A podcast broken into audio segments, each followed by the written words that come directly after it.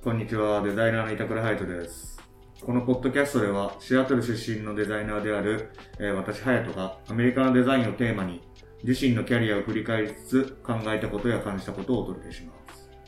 記念すべき第1回になるんですが、えー私と共にタクトを共同経営している拓郎を聞き手に迎え入れて質問に答えていこうと思います。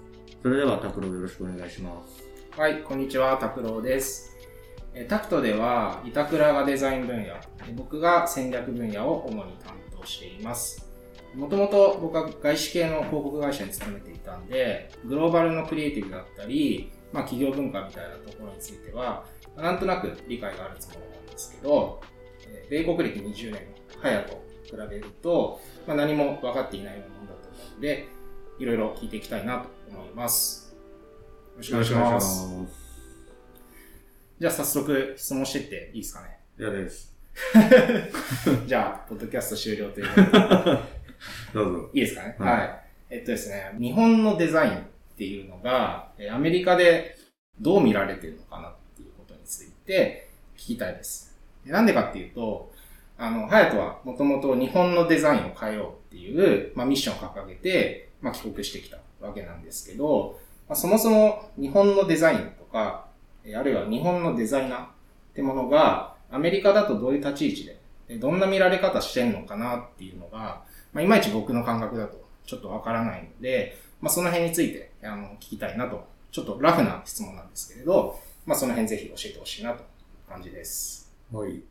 アメリカでの日本人デザイナーの立ち位置っていうのはまあ難しいんですけど、まあ、そもそもアメリカってめちゃくちゃダイバーシティすごいんで、アメリカ人が特にマジョリティなわけだけどもそんなに多いってわけではなく、うん。やっぱプラス州によっては、アメリカ人人口よりも、なんかメキシコ人人口の方が多いとか、はい。メキシコ人っていうかメキシカンアメリカンうん。というか、だからなんか様々な文化が入れ混じってる国なので、なんかまず日本人デザイナーとか、まずね、日本人デザイナーっていうとこまではいかないですね。うん。アジアンデザイナーとしかいかない。レベル的に。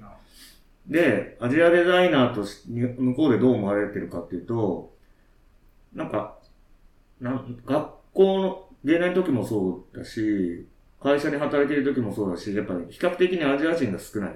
うん。で、多いのが、あの、デザイナーじゃないけど、インド人のエンジニア。うん。やっぱインド人は数学的にすごく強いし、あの、多分国を挙げて結構エンジニアを教わってるから、うんそのエンジニアがすごく多いんですよ、インドのエンジニアさんって。どこに行っても、マイクロソフトに行っても多いし、うんえー、アマゾンに行っても多いし、ううんちの僕が働いた会社にもインド人いっぱいいたし、やっぱりインドイコールエンジニアみたいな色ってついてて、ただ、日本デザインとか、アジアデザインって絶対についてないんですよほ。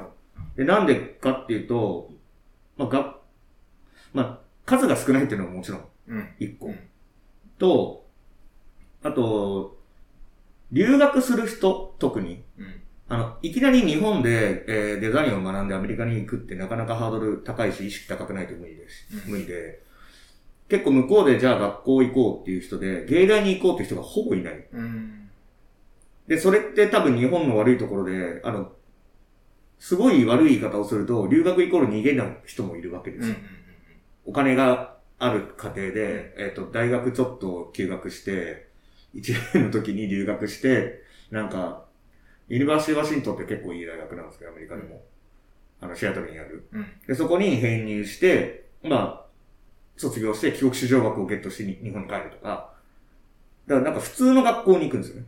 うん。普通の、まあいい大学ですけど、とか、日本の、向こうの短大とか、あえて美大を選ぶような人っていうのは、まあ、あんまり、まああんまりいないのかなと思ってて、で、そこからじゃないと、やっぱアメリカで働く人っていうのが増えない。うん。で、向こうのいい制度で、大学を卒業すると OPT っていうのがもらえて、えー、学科によって長さが違うんだけど、エンジニアとかだったら確か2年ビザをもらえる。うんその、収容ビザ。うんで、デザインはね、確か1年かな。覚えてないんですけど、比較的不利というか、あ、不利ね。エンジニアの方が優遇されてるんですね。なるほどで、まあそういうのもあるから、まあも、まあそもそもそのアジア系のデザイナーが少ないっていうのはあります。うん。で、あと、まあアジア系のデザイン、僕がいたのがその、なんだろう、ブランディングとかマーケティングとか、えーデジタルとか、あの、その分野で行くと、うんやっぱり日本人で有名なデザイナーっていない。うん。あの、日本ではいるんですけど、うんそれがじゃあ海外に、えー発信されているのかっていうと、そうでもない。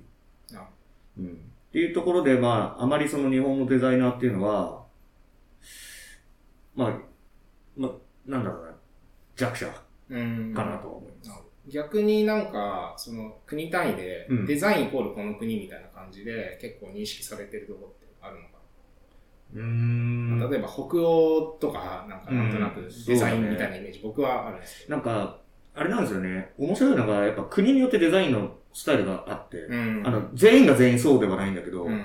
やっぱその、デザインって歴史がすごい長くて、その中でやっぱ北欧のデザインみたいなのが培われてきてるわけじゃない。で、それはそれなんだけど、なんか、なんて言うんだろうな。もう一回なんだっけ、質問。質問はですね、その、デザインといえばこの国みたいなに認識されてる、あの、国とか、エリアとか。あーっていうのはね、多分ないとは思ってて、ん。あの、特にアメリカで言うと、やっぱアメリカってアメリカ人ナンバーワンだから、うん。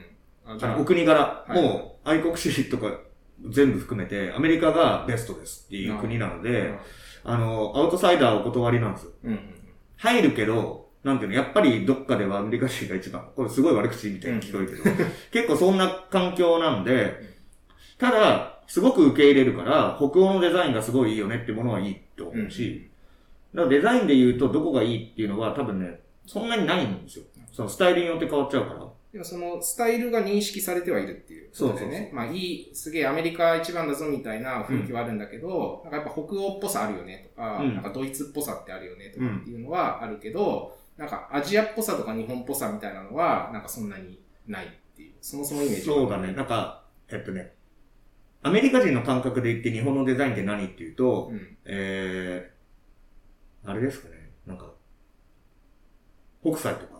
あもなるほど。う、昔、だから歴史、歴史じゃないですか。うん。さっきも言ったけど、デザインとかっていう、で結構歴史だから、日本デザインとはっていうと、すごい輪になってる。あ、はい。じゃあなんか書とか、そう水墨画とかがなんかわかりやすく、ん。なんか、例えばデジタルとかインターフェースでもなんか UI とか出てきたら、うん。うん、これ日本風だねみたいな、うん。とかが、ちょっと認識として出る程度っていう。そうことだよね。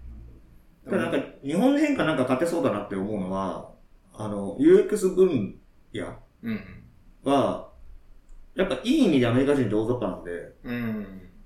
あの UX もインド多いんですよ、インド人が。なるほど。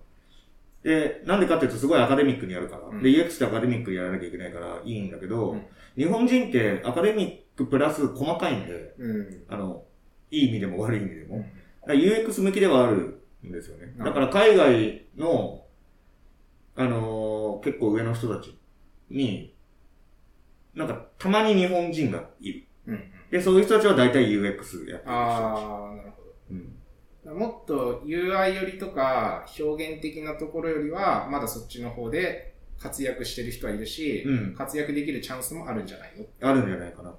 ただ、デザイン、ビジュアルデザインっていうことに関しては、日本は、日本イコールとは全然遠いな。うーん、なるほど。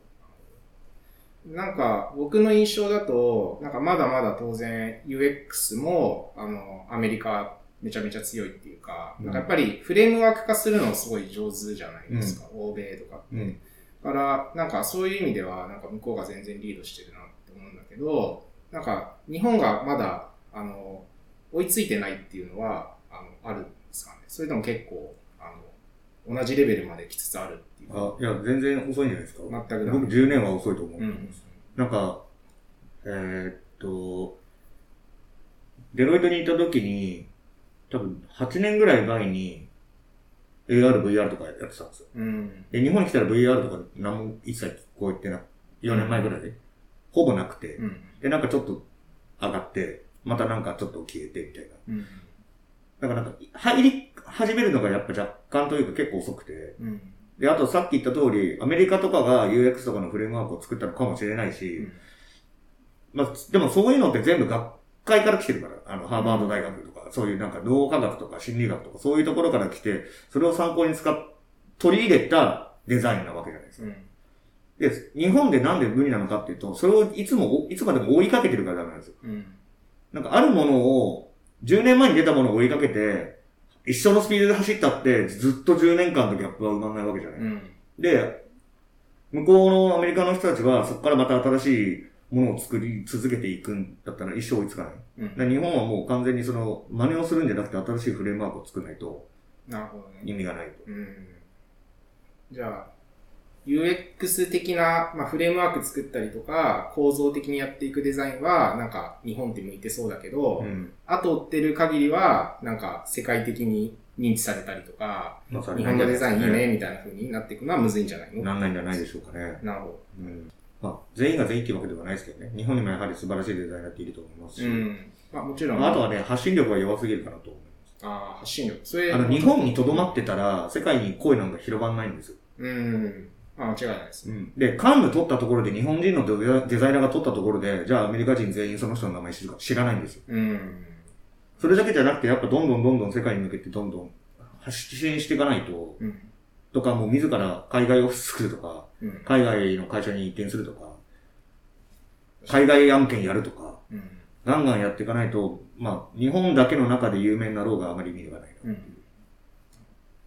じゃあもう、その発信っていうのは、もう賞を取る程度じゃ全然足りなくって、もう、グローバルの現場に立てとか、と、いや、なんか、取って終わりな感じが。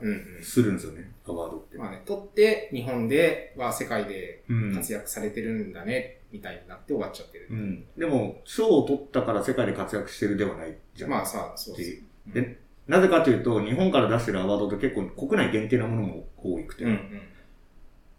で、なんか逆に言うとそこのユニークさも買われているのかもしれないですけど、うん島国のうん。なんかを活躍しましたとか、うん課題を解決しましたとか。でもなんかそれだけだったら、まあ日本のデザイン、なんか以上でも以下でもないというか、うん。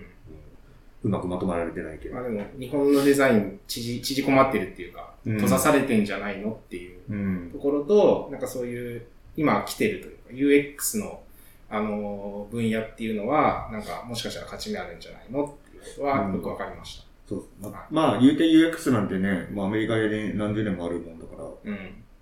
今更感はありますけどそうだね。そこをアップデートしたり塗り替えようとするのが、今からやるんだったらいいんじゃないの、うんってことですね。はい。ありがとうございます。はい。じゃあ、それでは今回はそんなところではい。いいですかね？はい、ありがとうございます。はい。また次回をお楽しみに。はい、ありがとうございます。はい、ありがとうございました。